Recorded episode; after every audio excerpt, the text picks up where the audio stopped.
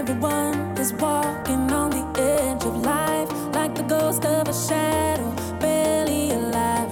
Even time's in a rush, but it's going nowhere.